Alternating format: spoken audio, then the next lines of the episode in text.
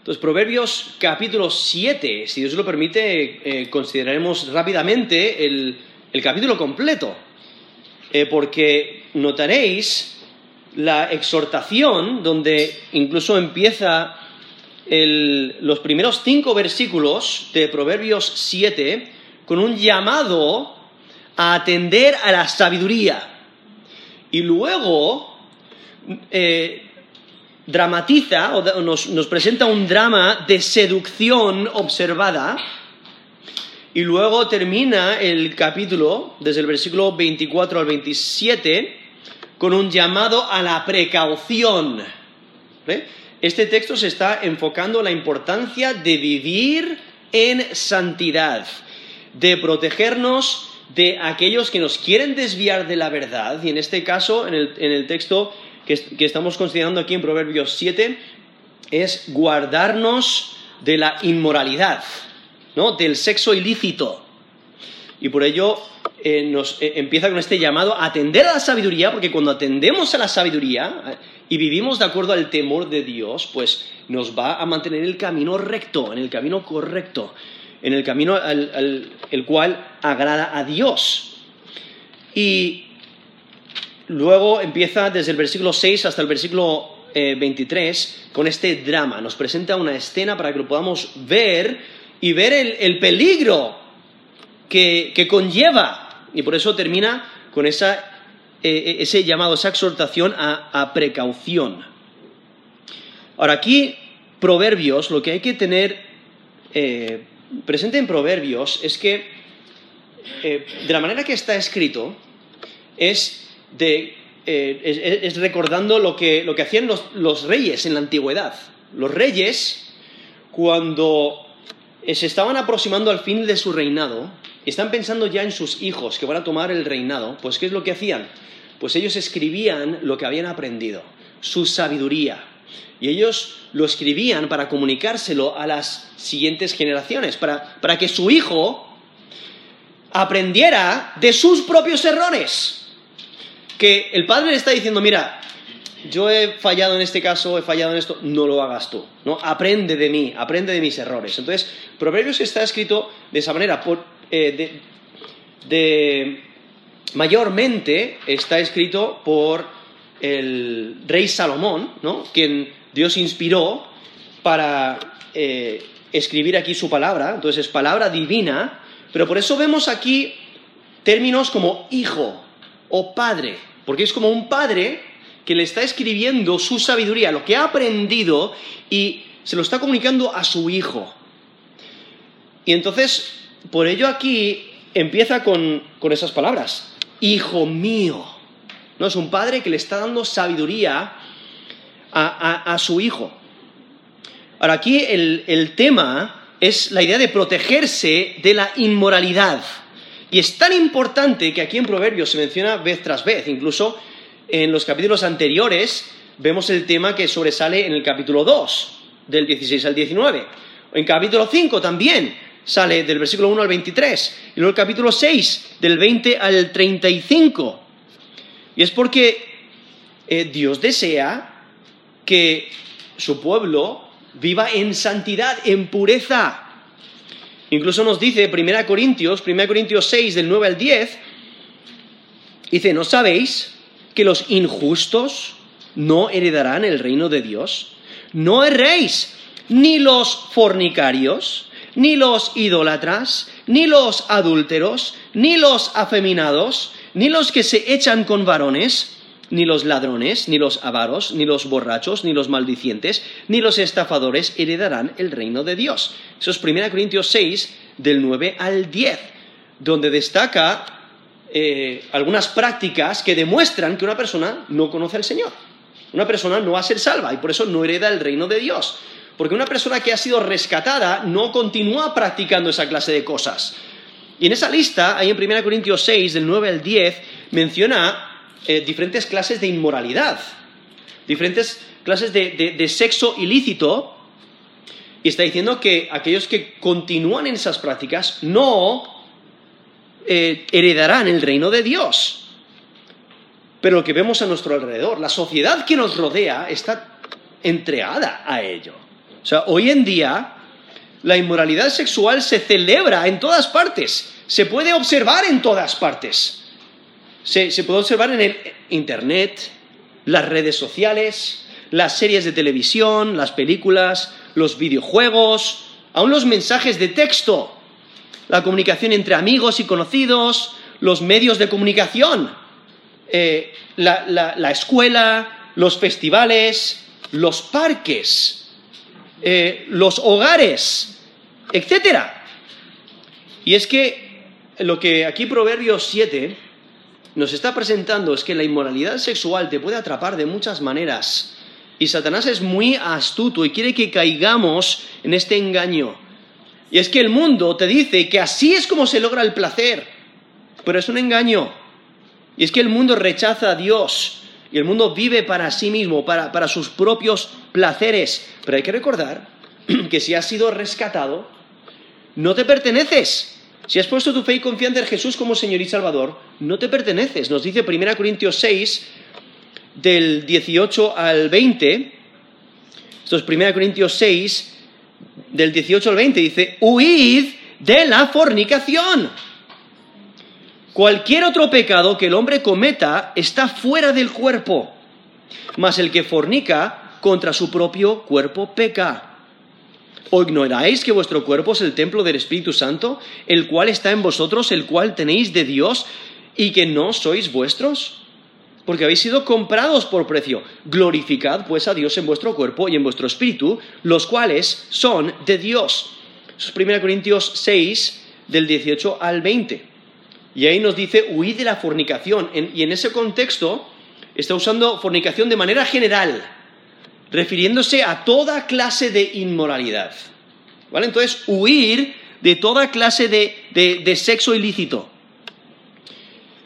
Eso es 1 Corintios 6, del 18 al 20, porque si has puesto tu fe y confianza en Jesús como Señor y Salvador, has sido rescatado de la vanada manera de vivir, debes vivir para tu Señor, para agradarle a Él, no para agradar tus, tus deseos malignos. Nos dice 1 Tesalonicenses 4, 3, la voluntad de Dios es vuestra santificación, que os apartéis de fornicación.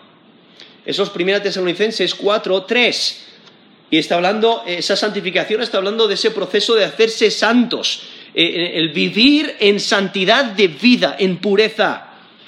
Entonces hay que apartarse de la inmoralidad sexual, el, sexo ilícito. Hay que recordar que cada uno de nosotros tenemos que, tenemos que decidir a quién vamos a atender, a quién vamos a escuchar. Adán y Eva tuvieron esa misma e, e, e, esa misma situación, tuvieron que decidir, ¿vamos a escuchar y obedecer a Dios o vamos a escuchar y obedecer a Satanás? Ellos decidieron obedecer a Satanás y por ello entró el pecado al mundo.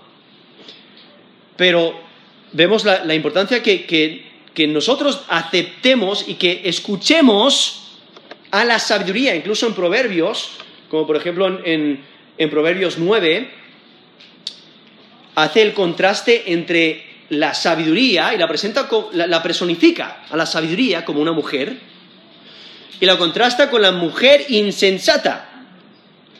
Eh, la mujer insensata empieza ahí en versículo 13. Dice, la mujer insensata es alborotadora y, la describe. Y básicamente eh, está presentando a la sabiduría en contraste con la necedad, contra la mujer que no es sabia. Entonces, ¿a cuál vas a atender? Y es que la palabra de Dios no debe tener rival en la vida del creyente. Es importante tener la palabra de Dios siempre presente. En Eclesiastés 12, versículo 13, eh, nos dice, el fin de todo discurso oído es este, teme a Dios y guarda sus mandamientos, porque esto es el todo del hombre.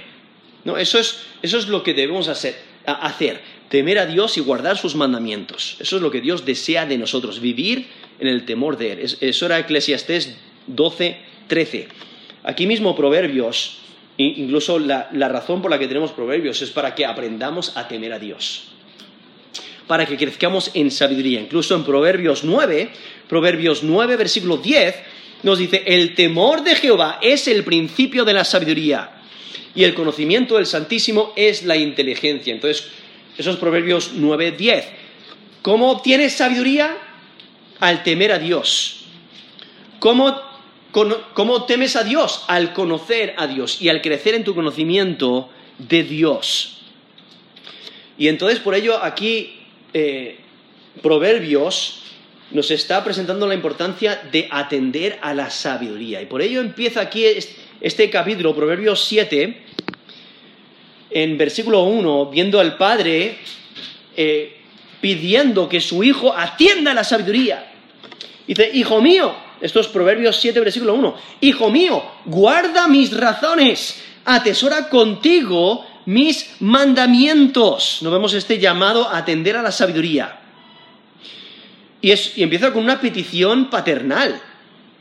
No, porque un padre que teme a Dios va a instruir a su hijo en el temor de Dios.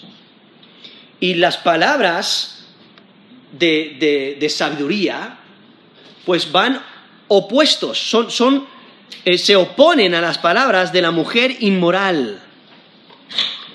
Realmente es, similar al salmista cuando en el Salmo 119, versículo 11 dice, en mi corazón he guardado tus dichos para no pecar contra ti. No, esa es la exhortación, eso es Salmo 119, versículo 11. Esa es la exhortación. No, atiende a mi palabra, escucha mis razones, guárdalas, no, atesóralas, asegúrate de poner en práctica los mandamientos. Y, como sabemos, esto es palabra divina, entonces eh, se, refiere a la palabra de Dios. Atesora los mandamientos de Dios, guárdalas. Incluso continúa en este, en este llamado a atender a la sabiduría, diciendo versículo 2, guarda mis mandamientos y vivirás. Y mi ley como las niñas de tus ojos. ¿Por qué es tan importante? Porque como nos va a presentar este capítulo, la vida está a juego, ¿no? Eh, eh, está en juego la vida, aquí lo presenta como la, vida de, su hijo, el joven. Pero aunque es un padre que está hablando a un hijo, hay que recordar que también aplica de la otra manera, ¿no? Aplica a las mujeres también, porque la tentación viene a todos. Y es que seguir la sabiduría te lleva a la vida, pero seguir la inmoralidad te lleva a la muerte. Porque luego, si, notáis, si saltamos hasta el, el versículo 27, dice, camino al Seol es su casa, que conduce a las cámaras de la muerte. ¿No? Ahí es donde te lleva la inmoralidad, te daña. Y por ello hay que atender a esta enseñanza, es extremadamente valiosa, es de máxima importancia, por eso nos dice aquí Proverbios 7.2, guarda, guarda mis mandamientos y vivirás. O sea, proveen vida. Y mi ley como, las niñas de tus ojos. Cuando menciona aquí las niñas de, los ojos, se refiere a, la pupila. ¿Qué es lo que proteges? O piensa en un trabajador, alguien que está que está cortando, eh, están edificando un edificio y está, cortando un bloque o un, o, eh, un trozo de hierro o un trozo de madera, ¿qué es lo que hacen? Se ponen gafas protectoras, ¿no? Quieren proteger sus ojos. Alguien que, un, soldador, alguien que, ¿qué es lo que se ponen cuando está soldando? Una máscara, ¿no? De soldadura para proteger sus ojos. Entonces está diciendo, mira, protege tus ojos. ¿Por qué? Porque por lo general por ahí es donde empieza la seducción, a través de los ojos. Entonces hay que, hay que proteger, hay, que asegurarse de obedecer la ley de Dios. Y es que eh, nos dice Proverbios 6, del 24 al 26, eh, eh, está diciendo, mira, atiende la sabiduría, dice, para que, te, para que te guarden de la mala mujer, de la blandura de la lengua de la mujer extraña, no codicies su hermosura en tu corazón, ni ella te prenda con sus ojos, porque a causa de la mujer ramera el hombre es reducido a un bocado de pan, y la mujer caza la preciosa alma del varón. Esos Proverbios 6, del versículo 24 hasta el versículo 26. Y es que la sabiduría pide que atendamos, que la obedezcamos. Por eso en Proverbios 8, en Proverbios 8, versículo 32 al 36 dice, ahora pues hijos, oídme, y bienaventurados los que guardan mis caminos. Atended el consejo y sed sabios, y no lo menospreciéis. Bienaventurado el hombre que me escucha, velando a mis puertas cada día, aguardando a los postes de mis puertas, porque el que me halle hallará la vida y alcanzará el favor de Jehová. Mas el que peca contra mí defrauda su alma. Todos los que me aborrecen aman la muerte. Entonces, por eso es tan importante esos proverbios, proverbios 8, versículo 32 al 36, la importancia de obedecer a la sabiduría. ¿Dónde encontramos la sabiduría? Como mencioné antes, en el texto que leí antes ahí en Proverbios 9, 10, el temor de Jehová es el principio de la sabiduría. Entonces, para obtener esa sabiduría tienes que conocer a Dios y tienes que temerle. Ah, y, hay una conexión entre el temor de Dios y el conocimiento de Dios. Entonces, mientras más le conoces, más aprendes sabiduría. Y esa sabiduría te protege del mal, te protege de, de, la, de la mala mujer, te protege de la muerte. y es tan importante que los tienes que tener presentes constantemente. Por eso Proverbios 7, versículo 3, dice, lígalos a tus dedos, escríbelos en la tabla de tu corazón. O sea, quizás alguno de, vosotros eh, usa alguna táctica, ¿no? Para recordar. Hay algunos que, que, cortan un hilo pequeño y se lo atan al, dedo. Para que cuando vean el hilo digan, ¿qué hace ese hilo ahí? Ah, tenía que recordar esto. O quizás se ponen el anillo en la otra mano, ¿no? Se, se cambian de dedo el anillo. O quizás el reloj, eh, de, de, una muñeca a otra. O quizás una marca con un bolígrafo, una marca en la mano. O se escribe en una nota. No hay muchas maneras de, de, de recordar. Lo pones en el calendario. Tengo que recordar el cumpleaños del abuelo, el cumpleaños de mi, de, no sé, de, de mi familiar. Y lo, y lo apuntas para recordar. Entonces aquí está diciendo, mira, haz todo lo que, lo, lo que tengas eh, presente, to, to, to, todo lo que puedas hacer por recordar. Pero se dice, lígalos a tus dedos. O sea, átalos a, tus dedos. Escríbelos en la, en la tabla de tu corazón. Y ahí está implicando la idea de memorizar. ¿No? De escribirlo sobre tu corazón. ¿Cómo lo haces? Al recitarlo, y recitarlo, y recitarlo, y, y recordarlo, y memorizarlo. Lo cual eh, realmente se está refiriendo a la ley, porque en Deuteronomio 6, del 4 al 9, menciona la misma idea. Cuando aquí vemos lo que se le conoce como el Shema, que significa oye, y, por eso, y es porque empieza el texto así, dice, oye Israel. Eso es Deuteronomio 6 del 4 al 9. Oye Israel, Jehová nuestro Dios, Jehová uno es. Y amarás a Jehová tu Dios de todo tu corazón y de toda tu alma y con todas tus fuerzas. Y estas palabras que yo te mando hoy estarán sobre tu corazón, las repetirás a tus hijos y hablarás de ellas estando en tu casa y andando por el camino y al acostarte y cuando te levantes. Y las atarás como señal en tu mano y estarán como frontales entre tus ojos y las escribirás en los postes de tu casa y en tus puertas. Eso es Deuteronomio 6, del 4 al 9, donde vemos ese mandamiento principal, ¿no? Amarás a el Señor tu Dios sobre todo. Y incluso hoy en día, eh, si quizás habéis visto algún, algún eh, israelita que está muy dedicado a Dios, pues ellos lo tomaron a rajatabla, donde ellos escribieron el, esta sección del texto, de Deuteronomio 6, el, del 4 al 9, para tenerlo presente eh, se, se, se, como mencioné antes, se le llama el Shema, que significa oye, porque hay que oír a Dios y hay que ponerle primero. Entonces los israelitas, eh, los, que son muy fervorosos en, en, su fe, pues literalmente tienen un, un cordón de cuero atado a su mano para recordar. Incluso en los flecos de sus, de sus vestimentas, ¿no? las filacterías tienen, y tienen estos textos, este texto y algunos otros de la escritura para recordar, para que su movimiento de sus manos puedan recordar.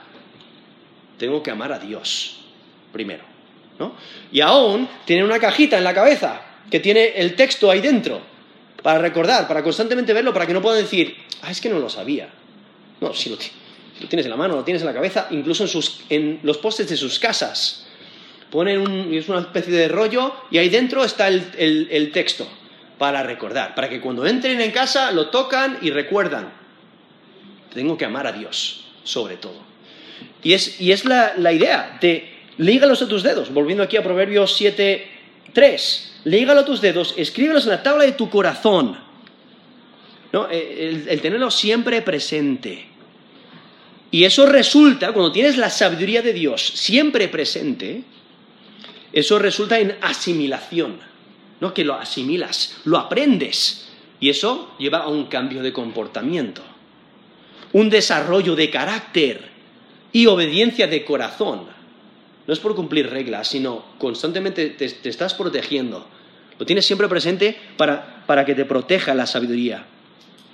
Continúa en versículo 4, estos Proverbios 7, 4. Di a la sabiduría, tú eres mi hermana, y a la inteligencia llama parienta. O sea, aquí vemos que el padre le está dando consejo al, al hijo, pero le está diciendo, mira, debes de amar a la sabiduría en vez de a la mujer inmoral. Y es la idea de aceptar a la sabiduría como un familiar querido.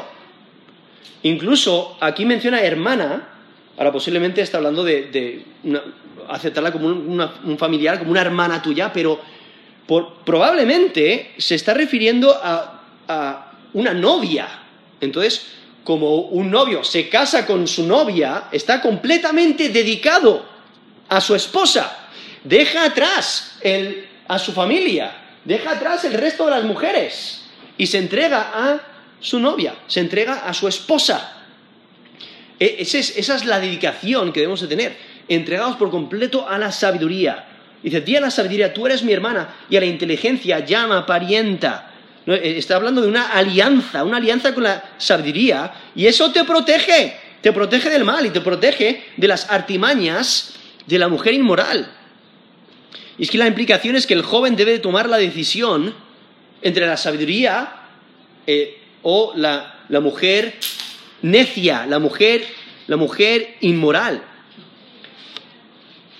Y entonces, por eso versículo 5 dice, ¿para qué? O sea, cuando las atesores, ¿no? Aquí en estos Proverbios 7 nos ha dicho que debe de guardar las razones, guardar los mandamientos, protegerlos, sobre todo como, como a tus propios ojos, eh, tenerlos siempre presentes y hacer la, sabiduría como una como, como familia, ¿no? una novia, un familiar querido. Versículo 5, para que hay un resultado positivo, dice, para que te guarden de la mujer ajena y de la extraña que ablanda sus palabras. O sea, la sabiduría la debes de guardar.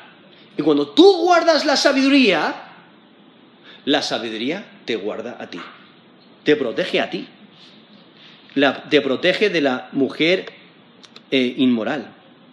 Nos dice Proverbios 2, del 16 al 19, que está hablando de la misma, la misma situación.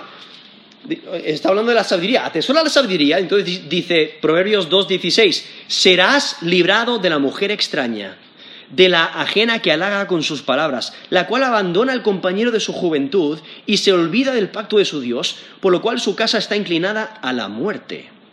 Sus veredas hacia los muertos, todos los que a ella se lleguen no volverán, ni seguirán otra vez los senderos de la vida. Esos proverbios 2 del 16 al 19. Es que el resultado de guardar la sabiduría es que te guarda del mal, te protege del mal. Y por eso aquí nos dice Proverbios 7, 5, para que te guarden de la mujer ajena y de la extraña que ablanda sus palabras.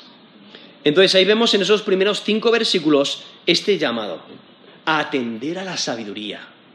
Y ahora, desde el versículo 6 hasta el versículo 23, ahora hay un drama, nos presenta un drama de seducción, que el padre observa y está observando este drama y lo que, lo que puede observar es que hay una víctima, este joven necio. Hay una cazadora, la mujer inmoral. hay, hay, e, esta cazadora usa diferentes tácticas para atrapar a su víctima y a su presa. Y luego termina con la matanza. Una vez que, la, que ha cazado, ha cazado al joven, le, le destruye, le mata. Y entonces vemos este drama, este drama de, de seducción, y empieza eh, describiendo la víctima, eh, desde el versículo 6 hasta el versículo 9. Y ahora dramatiza esta escena de, seducción, y de la manera que lo presenta, presenta el texto, es, es como un testigo ocular. Ahora, si es posible que solo sea una dramatización para enseñar un punto. Quizás, quizás ah, aquí eh, Salomón, inspirado por Dios, quizás él no ha visto esta escena, aunque es posible que sí, pero está intentando enseñar el, punto principal de atiende la sabiduría y no a la, mujer necia e inmoral. Pero aquí lo presenta, presenta el texto como eh, eh, este drama, como si fuera un testigo ocular.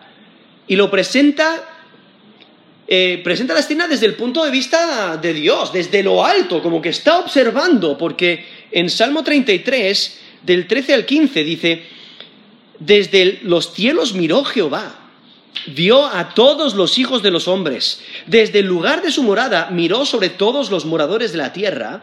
Él formó el corazón de todos ellos, atento está a todas sus obras. Eso es Salmo 33, del 13 al 15, lo cual nos recuerda esta escena, porque aquí el Padre está observando desde lo alto y está diciendo, mira, mira lo que vi.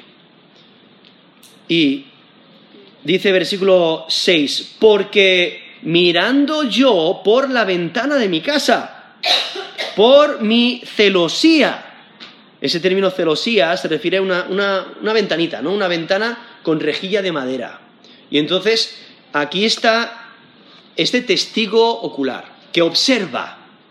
Y él, no está metido en esa escena, él se ha apartado del camino de esta mujer inmoral, pero él lo puede observar y está diciendo, ay, ay, ay, qué problemas se está metiendo este joven va por mal camino.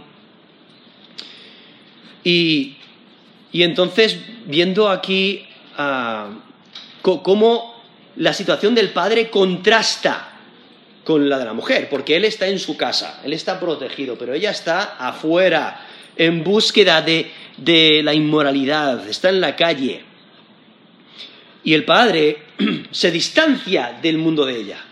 ¿no? Él se mantiene puro, pero ella es impura. Y entonces él observa a, través de, su ventana, él es, él es un testigo que observa sin ser visto. Nadie le puede ver, él está ahí, está observando. Y entonces nos dice versículo 7, vi entre los simples, consideré entre los jóvenes a un joven falto de entendimiento. Entonces ahí ve a un grupo de jóvenes. Los llama simples porque no tienen sabiduría. Son fácilmente engañados.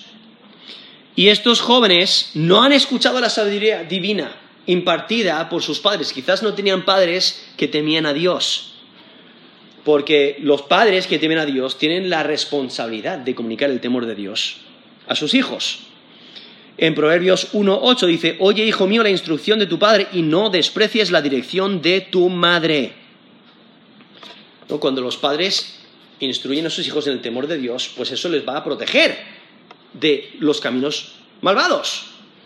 Pero estos jóvenes no han atendido.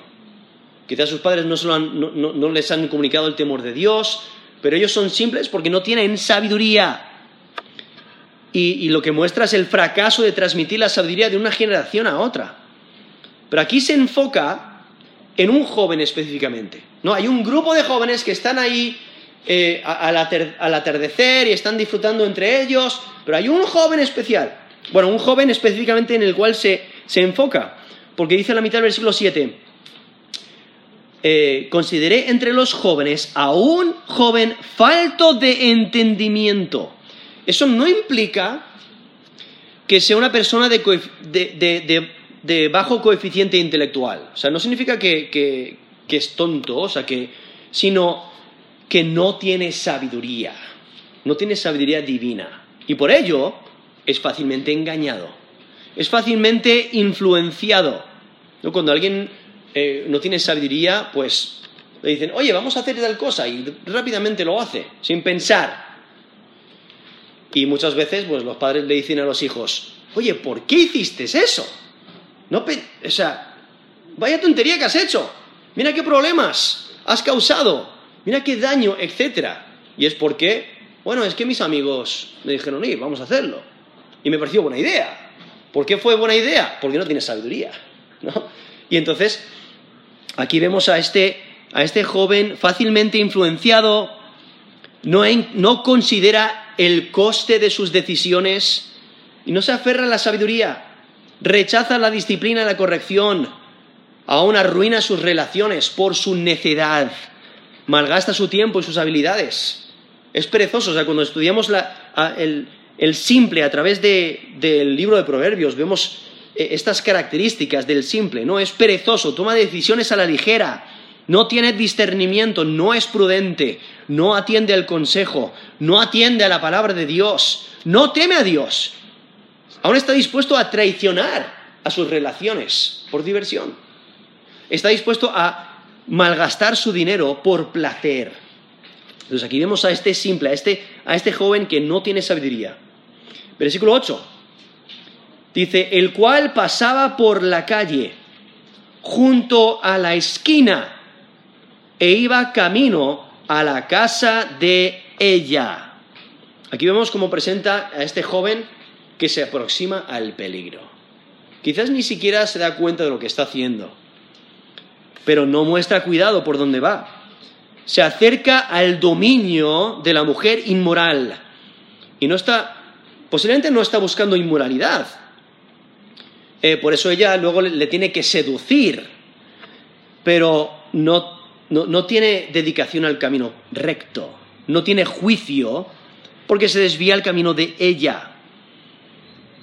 Proverbios 4, Proverbios 4 del 14 al 15 dice, no entres por la vereda de los impíos, ni vayas por el camino de los malos, déjala, no pases por ella, apártate de ella, pasa. Eso es Proverbios 4, del 14 al 15, donde la sabiduría nos exhorta a apartarnos del mal camino. Pero aquí vemos que este joven merodea hacia la tentación. En versículo 8 nos presenta el lugar, va hacia el lugar donde ella está. Pero en el versículo 9 resalta el tiempo. Dice, a la tarde del día, cuando ya oscurecía en la oscuridad y en tinieblas de la noche lo que nos presenta es que el lugar y el tiempo unen sus fuerzas en contra del joven. Y es que él no se cuida del peligro, se dirige directo a la casa de ella. Cuando nos menciona Proverbios 5.8, aleja de ella tu camino, no te acerques a la puerta de su casa. Pero él no ha escuchado a la sabiduría y, va hacia su casa. Sus acciones quizás son accidentales, pero las de ella no. Y entonces vemos ahí el, tiempo, ¿no? En versículo 9, y es interesante porque usa cuatro términos para expresar la hora. y, está expresando la transición que ocurre con la oscuridad, porque dice a la tarde del día, o sea, al atardecer, cuando ya oscurecía, ¿no? ya están eh, anocheciendo, en la oscuridad y las tinieblas de la noche. E, enfatiza que esta transición, o sea, todo iba bien hasta que de repente empieza a oscurecer. Y en la oscuridad, los inmorales y los ladrones se mueven sin ser reconocidos. Y es que el razonamiento es que nadie los puede ver. Y por ello el, el lugar y el tiempo proveen una combinación mortal. Pero él no se ha esforzado por protegerse de la tentación, ¿no? Como ha hecho el padre, que se ha mantenido en su casa, ya está en su casa. Y entonces eh, en estos versículos, del versículo 6 al versículo 9, nos ha presentado la víctima, pero ahora, ahora nos, nos describe la cazadora, la que sale a cazar cuando oscurece. Y realmente lo que hace el, texto es es acelerar ¿no? el pulso de la escena. Empieza a acelerar la situación porque en versículo, versículo 10 dice, cuando he aquí, una mujer le sale al encuentro con atavío de ramera y astuta de corazón. Ahora aquí el, el padre que está mirando por su ventana no solamente ve al joven que no tiene sabiduría, sino que ahora ve a una mujer astuta. Ella es astuta para hacer el mal. Y ella tiene la mirada fijada en su víctima.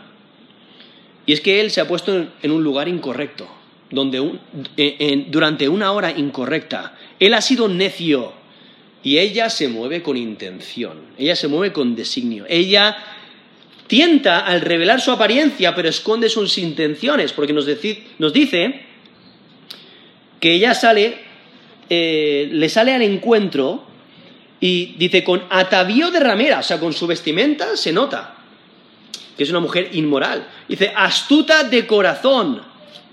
O sea, ella es astuta para hacer el mal. Y entonces en versículo 11 describe su carácter. Dice, alborotadora y rencillosa. Sus pies no pueden estar en casa. O sea, describe las acciones de la mujer para revelar su carácter. ¿Qué clase de mujer es? Es, una mujer lo opuesto a una mujer de paz, a una mujer que teme a Dios, a una mujer que valora la sabiduría.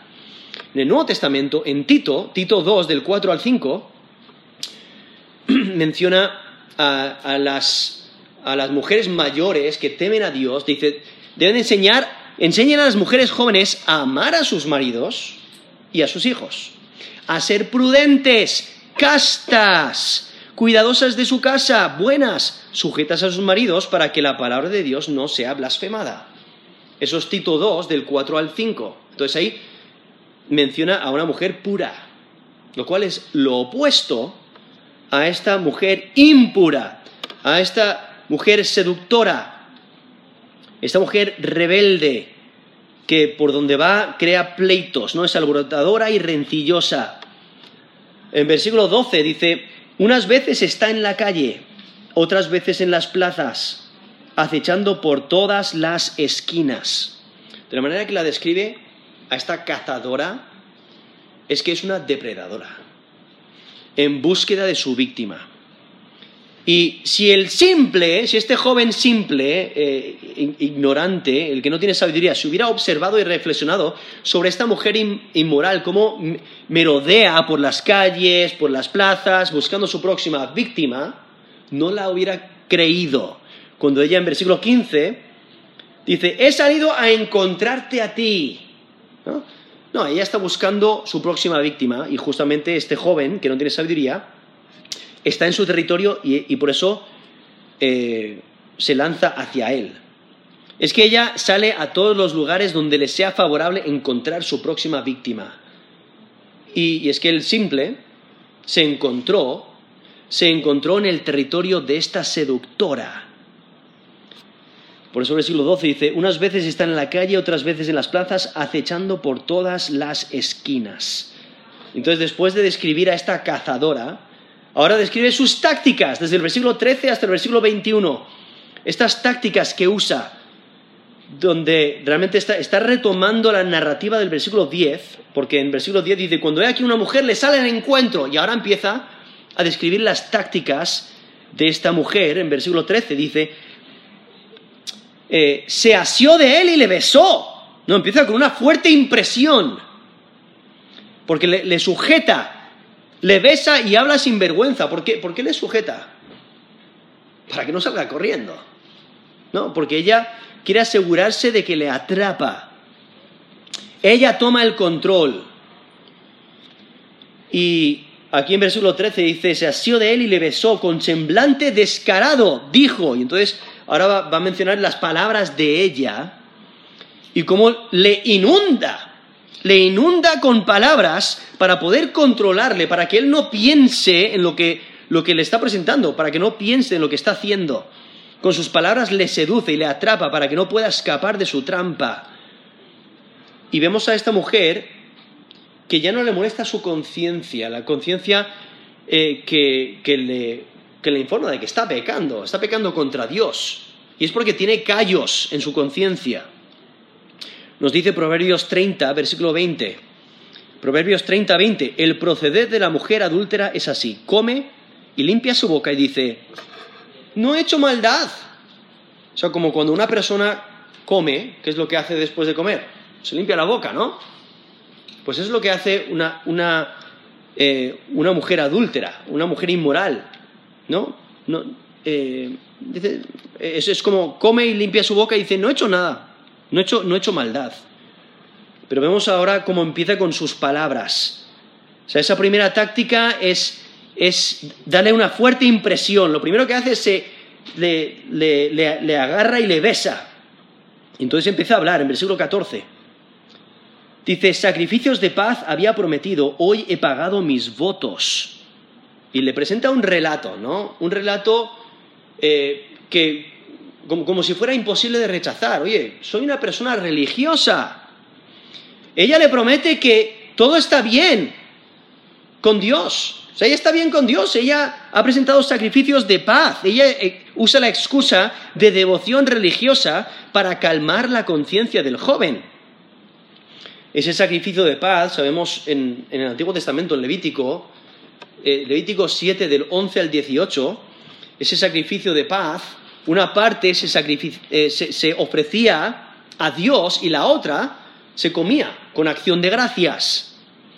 Y se debe de comer el, día del sacrificio o el siguiente. Entonces ella le está presentando, mira, yo he presentado un sacrificio de paz, tengo este, tengo este banquete que, que, que, celebrar, mira, vamos a, hacerlo, vamos a celebrarlo juntos, ¿no? Eh, estamos agradando a Dios en lo que estamos haciendo.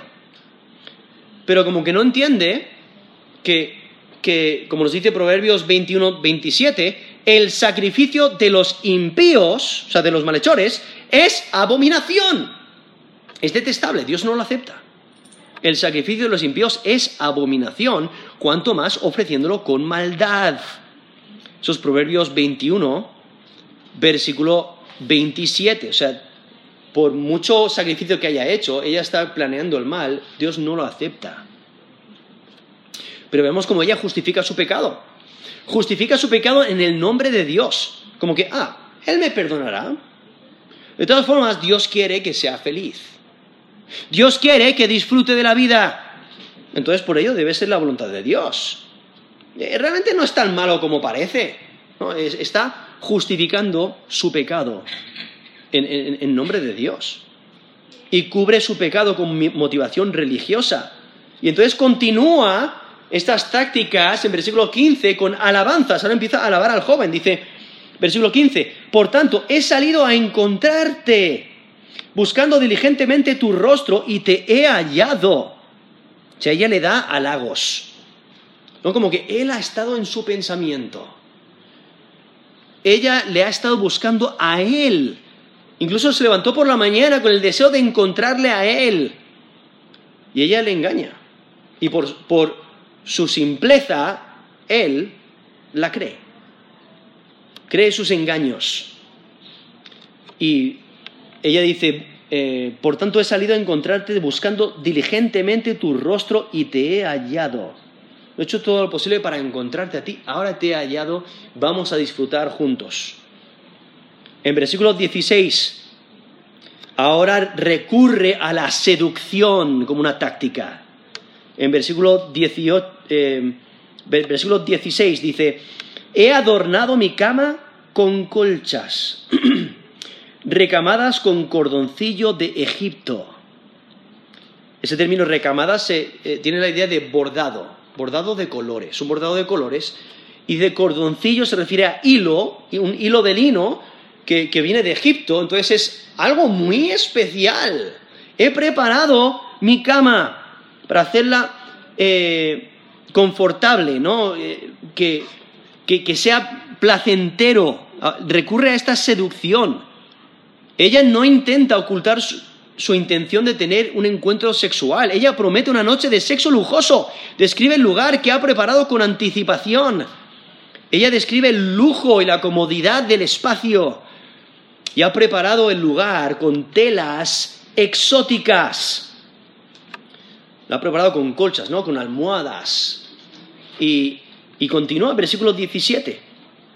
He perfumado mi cámara con mirra, aloes y canela. Entonces, estos, estos perfumes que ha escogido, eh, ese término ahí traducido cámara, eh, se puede, se puede eh, traducir también cama, ¿no? el lugar donde desea disfrutar con este joven, este sexo ilícito, dice, lo he perfumado, he perfumado mi cámara con mirra, aloes y canela.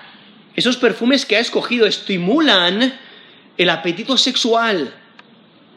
Y es que ha perfumado el espacio con perfumes exóticos, porque estos perfumes, mirra, aloes, canela, eh, venían de lugares muy lejanos, entonces son muy costosos. Ella no ha evitado ningún coste, ha invertido mucho en este encuentro y le está seduciendo con sus riquezas. Eh, y entonces en versículo 18 dice, ven, no, ahora le hace una invitación a disfrutar de todos los placeres sexuales con ella. Es una celebración sexual completa. Dice, ven, embriaguémonos de amores hasta la mañana, alegrémonos en amores.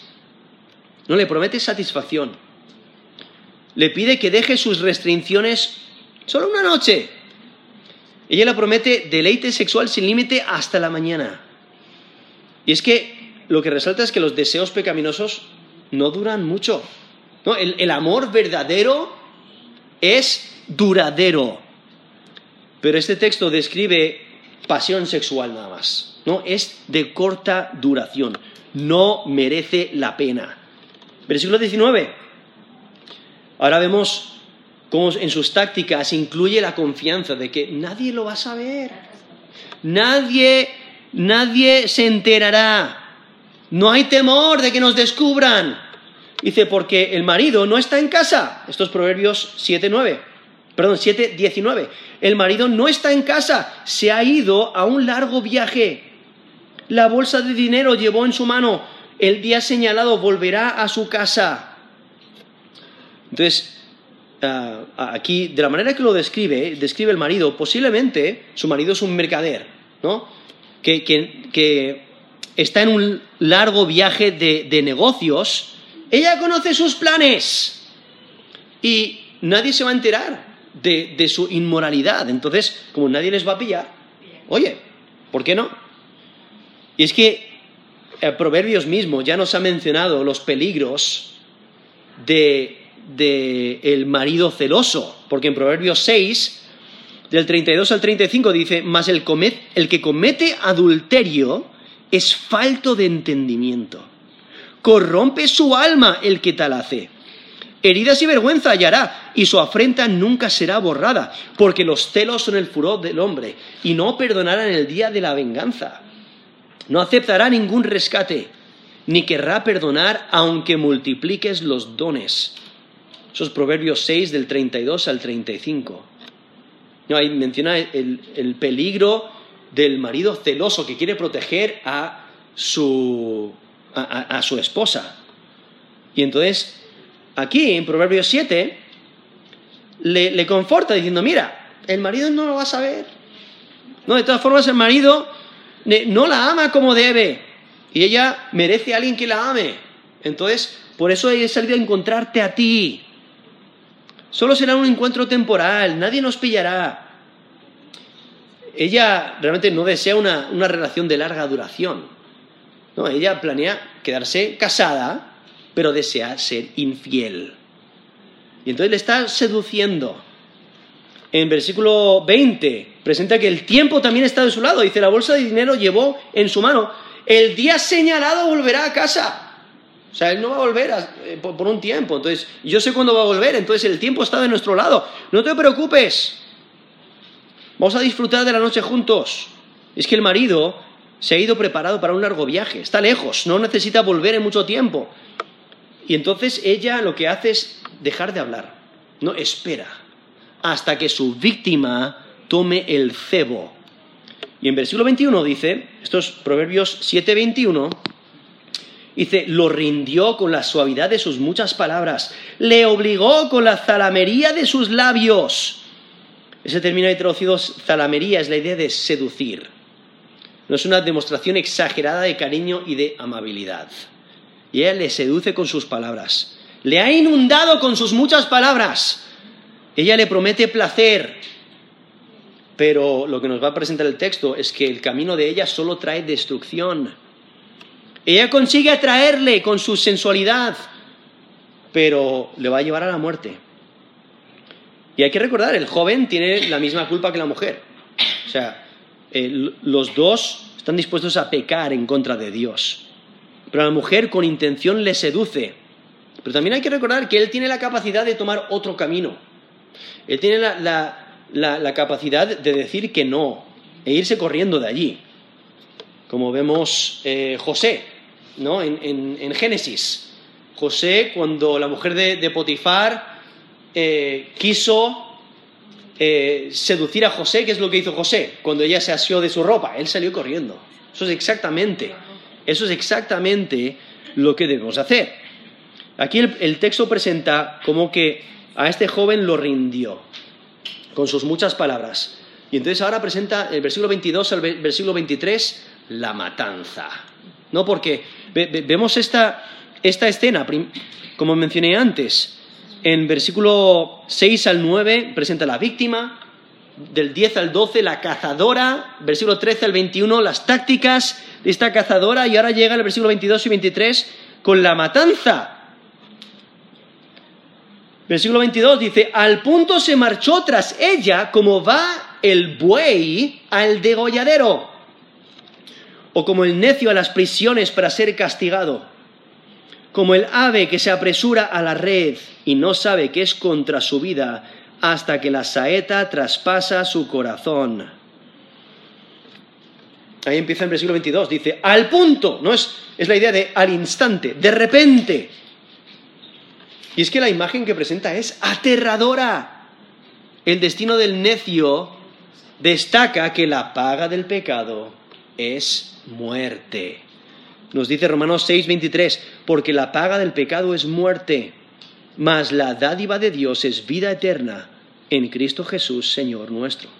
Cuando, cuando continuamos en ese camino de maldad, ese camino nos lleva a la muerte. Por eso tenemos que cambiar de nuestro camino. ¿no? Una vuelta de 180 grados y eh, clamar a Dios para salvación. Porque el regalo de Dios, ¿no? La, dádiva de Dios es vida eterna en Cristo Jesús, Señor nuestro. Él es quien nos rescata de la vana manera de vivir. Pero aquí vemos a este joven que es completamente ignorante del resultado de su decisión. No tiene ni idea del alto precio de su decisión. Lo que nos presenta aquí es que la inmoralidad de este sexo ilícito es peligroso. Y él ha caído en la trampa y no sabe que es en, que, es en contra de su vida. ¿no? Nos presenta la que la inmoralidad es peligrosa. Porque nos presenta al, al buey que va al degolladero. ¿no? El buey no tiene ni idea a dónde va. Ahora nos menciona, me menciona al, al necio a las prisiones para ser castigado. No por su maldad, va a ser castigado, pensando que va a escapar, pero va a ser castigado aún el ave que se apresura a la red, a esa trampa, que no tenía ni idea que era una trampa, ¿no? No, no, la asustaba la trampa, se acercó, había pan ahí, se acercó y de repente la atrapa. Y es que las decisiones del, del joven necio quizás le llevan a la muerte inmediata, pero definitivamente ha destruido su integridad, su pureza, su conciencia. Y si no se arrepiente, literalmente le llevan a la muerte. Es, como los animales que no ven una conexión entre la trampa y la muerte. De la misma manera, un necio no ve la conexión entre su pecado y la muerte. Y es que un animal, un animal no sabe que está en la mira del rifle. No sabe que le están cazando hasta que ya es demasiado tarde. una vez que, ya se ha disparado el rifle o que ha salido la, flecha y le, eh, como nos dice el versículo 23, hasta que la saeta traspasa su corazón. No se da cuenta hasta que ya es demasiado tarde, ya está, ya está muerto. Y es que el que agrada a Dios va a vivir el temor de Dios y escapará de el inmoral. Nos dice Eclesiastés 7:26, el que bueno, incluso voy a empezar en versículo 25, Eclesiastés 7, 25 al 26. Me volví y fijé mi corazón para saber y examinar e inquirir la sabiduría y la razón y para conocer la maldad de, la insensatez y del desvarío del error. Y he hallado más amarga, más amarga que la muerte a la mujer cuyo corazón es lazos y redes y sus manos ligaduras. El que agrada a Dios escapará de ella, mas el pecador quedará en ella preso. Y entonces vemos que este joven queda preso en las artimañas, en esta seducción, queda, preso y eso le lleva a la muerte. Y por ello eh, termina el capítulo con este llamado a la precaución. Ten cuidado. Por eso versículo 24 dice, ahora pues hijos, oídme y estad atentos a las razones de mi boca Está reiterando con, lo que empezó en los primeros cinco versículos. Eh, ten cuidado, atiende la sabiduría, porque después de observar al joven, eh, después de, leer este texto, debemos de considerar, considerarnos a nosotros mismos. ¿Qué es lo que estamos haciendo nosotros para mantenernos lejos del camino del error, del camino de la, de la impureza? Debemos pensar ¿Qué es lo que debemos hacer para evitar, para evitar caer en las manos de la persona inmoral? Y es que el padre desenmascara a la mujer inmoral para revelar que ella es un monstruo en el interior, aunque en el exterior eh, eh, es una belleza, pero en el interior es un monstruo, a quien quiere, quien quiere destruir a su víctima. Y es que no se debe de asumir que alguien es bueno o malo por sus apariencias externas, ¿no? Incluso eh, Jesús mismo nos dice que el, corazón. El, corazón es lo que revela en la persona. Marcos 7, del 21 al 23, dice, porque de dentro del corazón de los hombres salen los malos pensamientos, los adulterios, las fornicaciones, los homicidios, los hurtos, las avaricias, las maldades, el engaño, la lascivia, la envidia, la maledicencia, la soberbia, la insensatez Todas estas maldades de dentro salen y contaminan al hombre. Eso es Marcos 7, del 21 al 23, ¿no? El corazón revela a la persona. y por ello aquí el, el Padre dice en versículo 24, estos Proverbios 7, 24, ahora pues hijos, oídme, estad atentos a las razones de mi boca, ¿no? Atended a la sabiduría. Versículo 25, no se aparte tu corazón a sus caminos, no hierres en sus veredas. Entonces no, no vayas por el camino de esta mujer inmoral. Porque los caminos de los inmorales, ¿no? Es un camino engañoso, eh, es irracional, camino de ansioso, desenfrenado, infiel, insensible, egoísta. Y es que el texto enfatiza la prohibición de seguir los caminos malvados de la mujer inmoral se debe de seguir el camino recto de la sabiduría. Por eso nos dice, no se aparte tu corazón a sus caminos. O sea, tienes que proteger tu corazón. No hierres en sus veredas. Y aquí está enfatizando esa idea. O sea, ¿cómo, ¿cómo puedes protegerte de la mujer inmoral? Protege tu corazón. Protege tu mente Aún en Proverbios 4, versículo 23, dice, sobre toda cosa guardada, guarda tu corazón, porque de él mana la vida. O sea, no permites que tu corazón se vaya tras esta persona inmoral. En versículo 25 dice, no se aparte tu corazón a sus caminos, no hierres en sus veredas, resaltando que debes de mantenerte alejado, o sea, literalmente, pero también en pensamientos. No pienses seguir en su camino. Y luego en versículo 27 al versículo, perdón, el versículo 26 al versículo 27 nos presenta que debes de mirar, mucho más allá de lo que puedes ver, mucho más allá de su belleza y considera las víctimas que han caído. Considera que su casa te lleva a la muerte. Aquí en el versículo 26 Eh, este versículo tiene un matiz militar, si, si notáis, porque dice, porque a muchos ha hecho caer heridos y aún los más fuertes han sido muertos por ella. O sea, esta mujer tan codiciable ha asesinado a sus víctimas. Y es como que ha asesinado un ejército completo.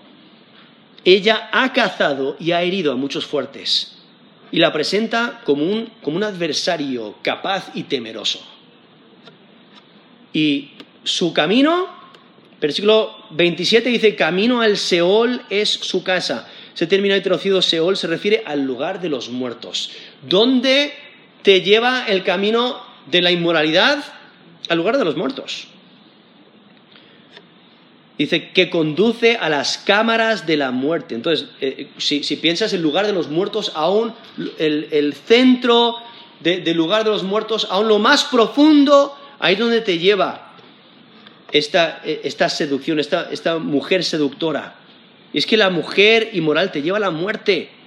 Nos dice Proverbios 2 del 18 al 19, por lo cual su casa está inclinada a la muerte sus veredas hacia los muertos. Todos los que a ella se lleguen no volverán, ni seguirán otra vez por los senderos de la vida. Y es que eh, está resaltando, aquellos que persisten en su rebeldía, aquellos que rechazan la sabiduría de Dios, aquellos que se rebelan en contra de Dios, morirán en sus pecados. Y por ello Dios quiere que vivas en santidad, que vivas en pureza. Por eso debes de atender a su palabra. Dios quiere que vivas en santidad. Atiende a su palabra. Ahora, quizás estás pensando, ah, bueno, aquí esto está, está describiendo una situación anticuada. Esto no ocurre hoy en día. Quizás no estás alerta del peligro. Quizás vas a sitios inadecuados. Quizás te juntas con personas inadecuadas. Quizás no cuidas el vocabulario que usas. Quizás no cuidas el contenido que recibes eh, de tus conocidos. Quizás esperas hasta que todos estén dormidos para navegar por el Internet, para ver la televisión. Bueno, o quizás no hay nadie en casa. Eh, no hay nadie en el parque, no hay nadie en mi cuarto, nadie me pillará. O quizás te, encierras en, tu habitación o en, tu casa para que nadie vea tu pecado.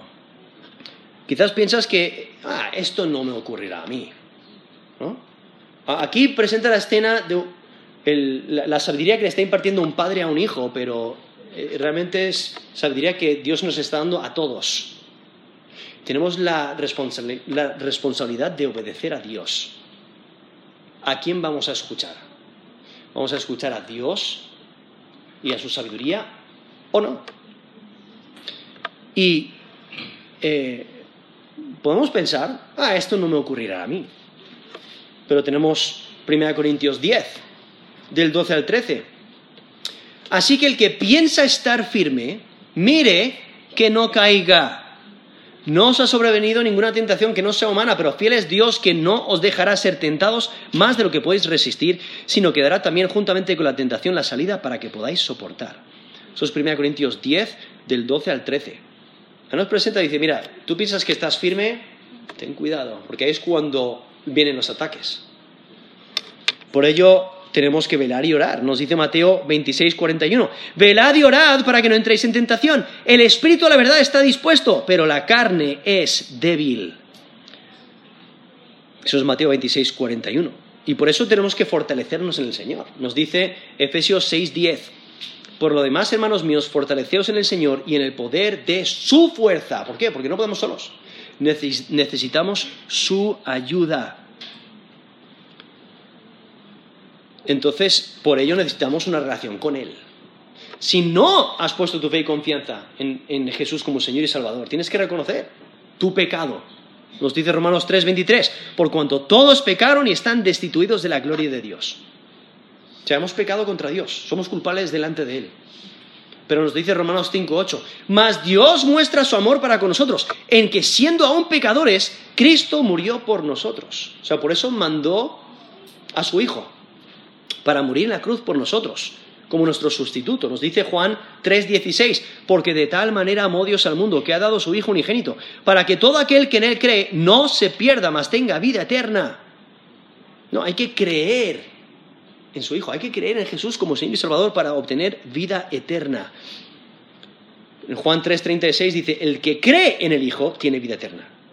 Pero el que rehúsa creer, el que no quiere creer en el Hijo, no verá la vida, sino que la ira de Dios está sobre él. El que no se quiere arrepentir de sus pecados, pues va a morir en sus pecados. Porque, como nos dice Romanos 6:23, la paga del pecado es muerte. Ahora, aquí nos presenta esta escena, que es una escena real. Es una escena que ocurre hoy en día. Y tenemos que protegernos.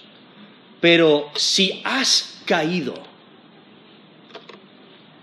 Primera de Juan 1.9 dice, si confesamos nuestros pecados, Él es fiel y justo para perdonar nuestros pecados y limpiarnos de toda, de toda maldad.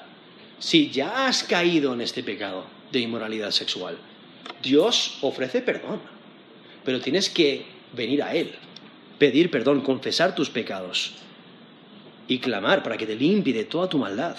O sea, Dios promete limpiarte de tu maldad, pero tienes que arrepentirte. Tiene que ser un arrepentimiento genuino. Nos dice Proverbios 28:13, el que encubre sus pecados no prosperará, mas el que los confiesa y se aparta alcanzará misericordia. Sus Proverbios 28, 13. Entonces, si eres creyente, pon barreras. Pon barreras para no caer. Mantente alerta para protegerte. Pon límites en tus relaciones. Y evalúa todo conforme a la escritura. Piensa si lo que estás haciendo agrada a Dios o no. Como nos dice 1 Corintios 10, 13. Perdón, 10, 31. Si pues coméis o bebéis o hacéis otra cosa, hacedlo todo para la gloria de Dios. Entonces evalúa todo para ver si lo que estás haciendo, lo que estás diciendo, o esta relación que, estás empezando con una persona, oye, ¿esto agrada a Dios? ¿Sí o no? No andes por caminos cercanos a la tentación. No frecuentes lugares donde se encuentra el inmoral. No camines por donde se practica la maldad. Apártate de lo inmoral, apártate del camino de la muerte, apártate del malvado, protege tu corazón. Busca primero a Dios. No descuides tu relación con Dios. Teme a Dios y apártate del mal. Es que Dios quiere que vivas en santidad. Atiende a su palabra. Dios quiere que vivas en santidad. Atiende a su palabra. Vamos a terminar en oración.